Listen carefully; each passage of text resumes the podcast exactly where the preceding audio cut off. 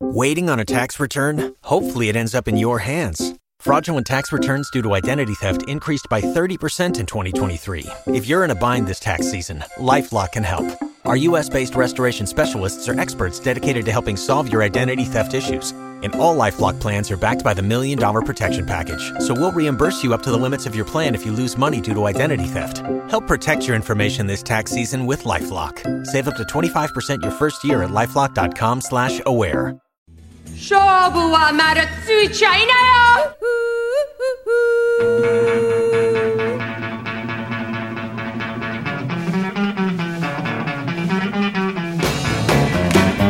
No te voy a mentir, conocí a las protagonistas del programa de hoy cuando Quentin Tarantino decidió incluirlas en la primera parte de Kill Bill. La historia es la siguiente. El director se encontraba en Tokio rebuscando en una tienda cuando una canción de The 5678 sonó por los altavoces.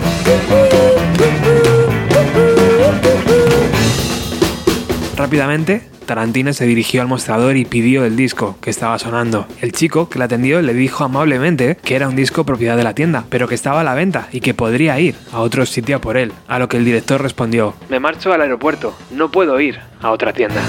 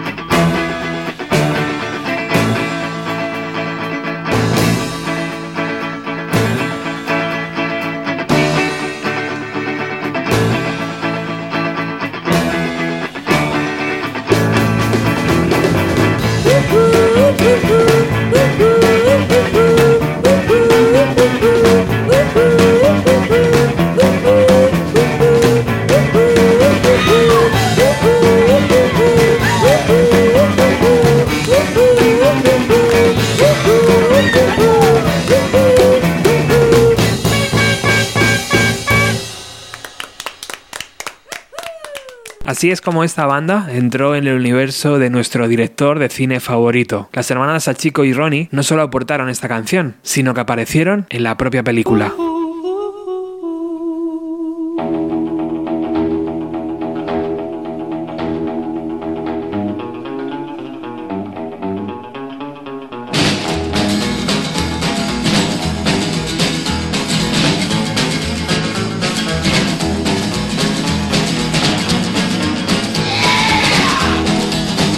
original de este tema data de 1960, cuando The Rocky Teens lanzaron su primer y único disco. Pero regresemos al Tokio de 1986, cuando este trío, amante del garaje rock, empiezan a tocar versiones de grupos clásicos estadounidenses, como The Shangri-Las, The Ronettes, The Cramps o Los Ramones. Ante la acogida de aquellos primeros conciertos, deciden grabar una maqueta y distribuirla en cassette durante sus actuaciones.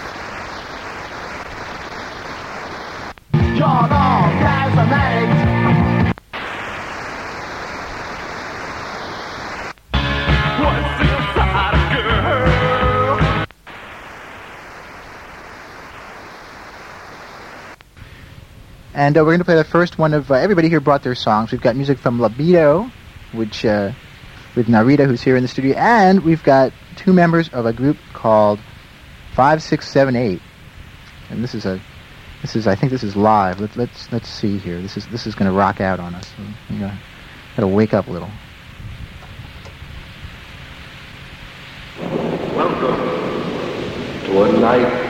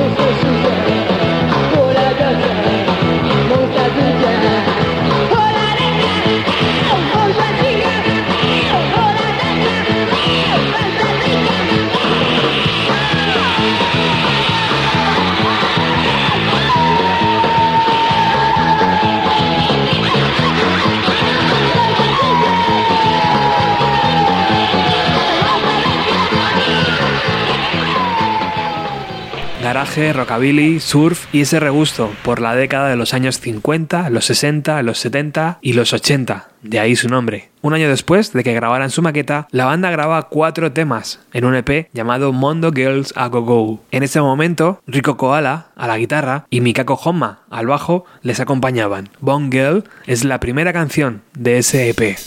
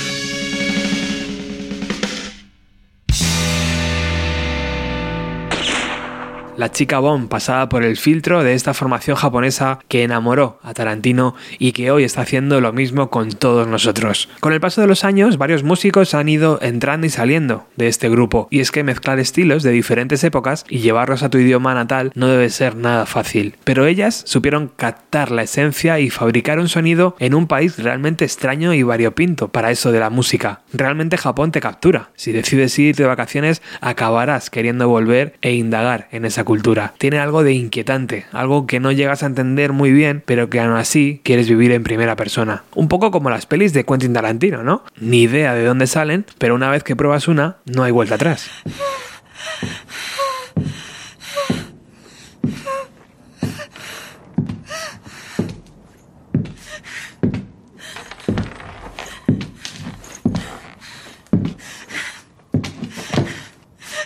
¿Te parezco un sádico?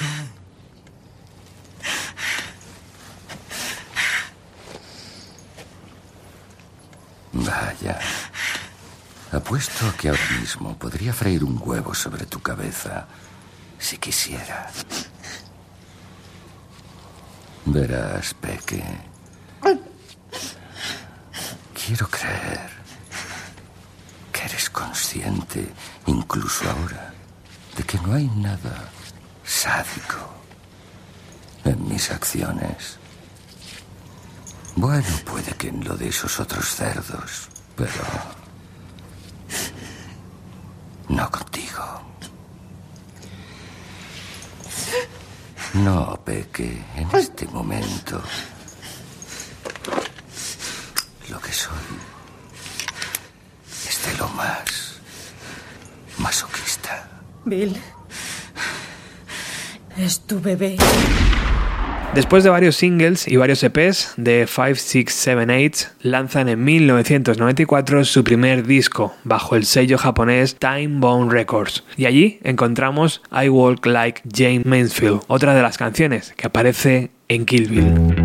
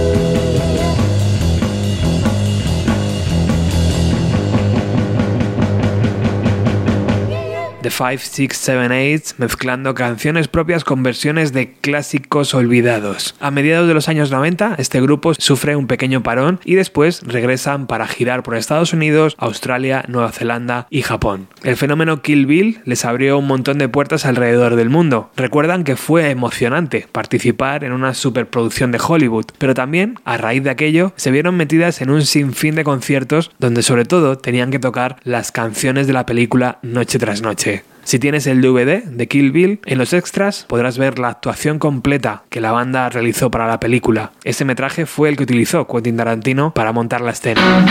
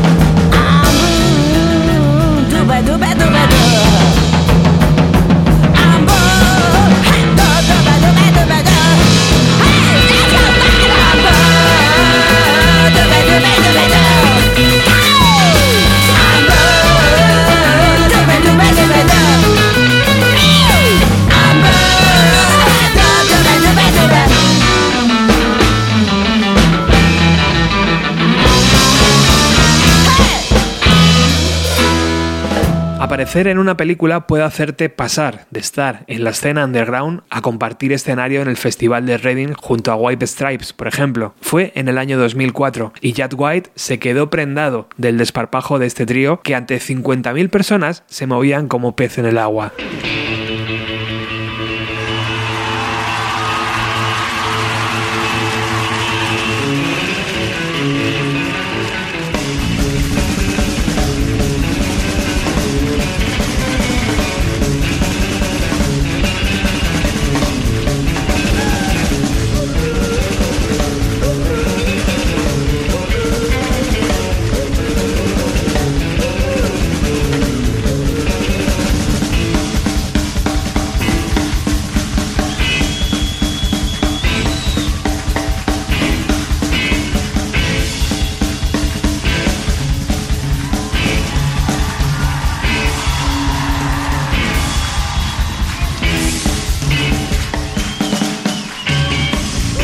Nunca está de más fascinar a otros compañeros de profesión, pero de eso hablaremos un poco más tarde. En el año 2006 vuelven a estar presentes en una banda sonora, la de Fast and Furious, esta vez con una canción llamada The Barracuda.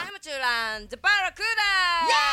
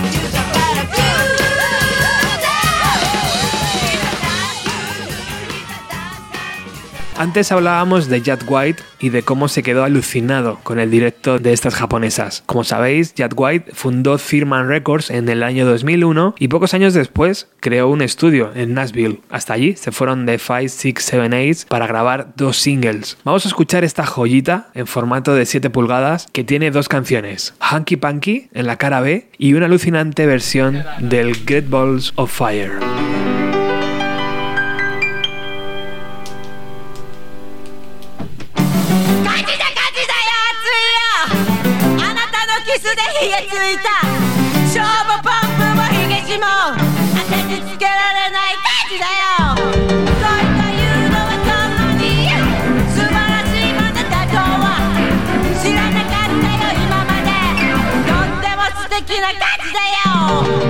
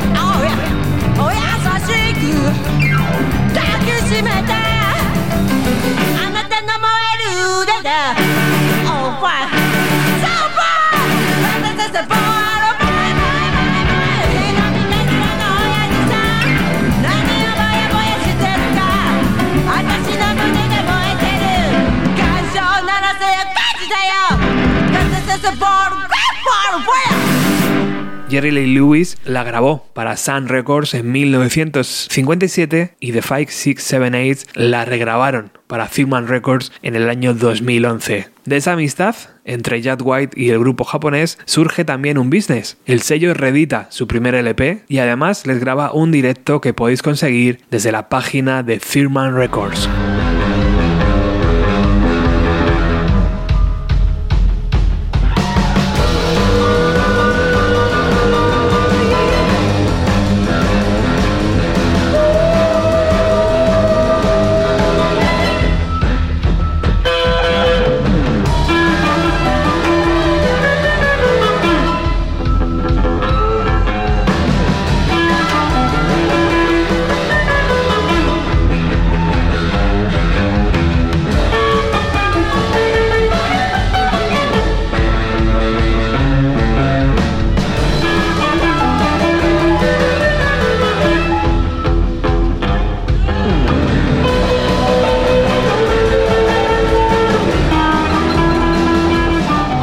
Es el propio Jack White el que se subió al escenario con su guitarra para acompañarlas durante esta canción. Bueno, antes de pinchar el último tema, quiero hablaros de Three Cool Cats, aquella composición que los Beatles grabaron con George Harrison a la voz y Pete Best a la batería en 1962. Yo la escuché cuando salieron las antologías en 1995 e investigando, la original fue compuesta por Jay Leiber y Mike Stoller y grabada por The Coasters en 1958. The 5678 la adaptaron y crearon su propia versión, llamada Three Cool Cheats.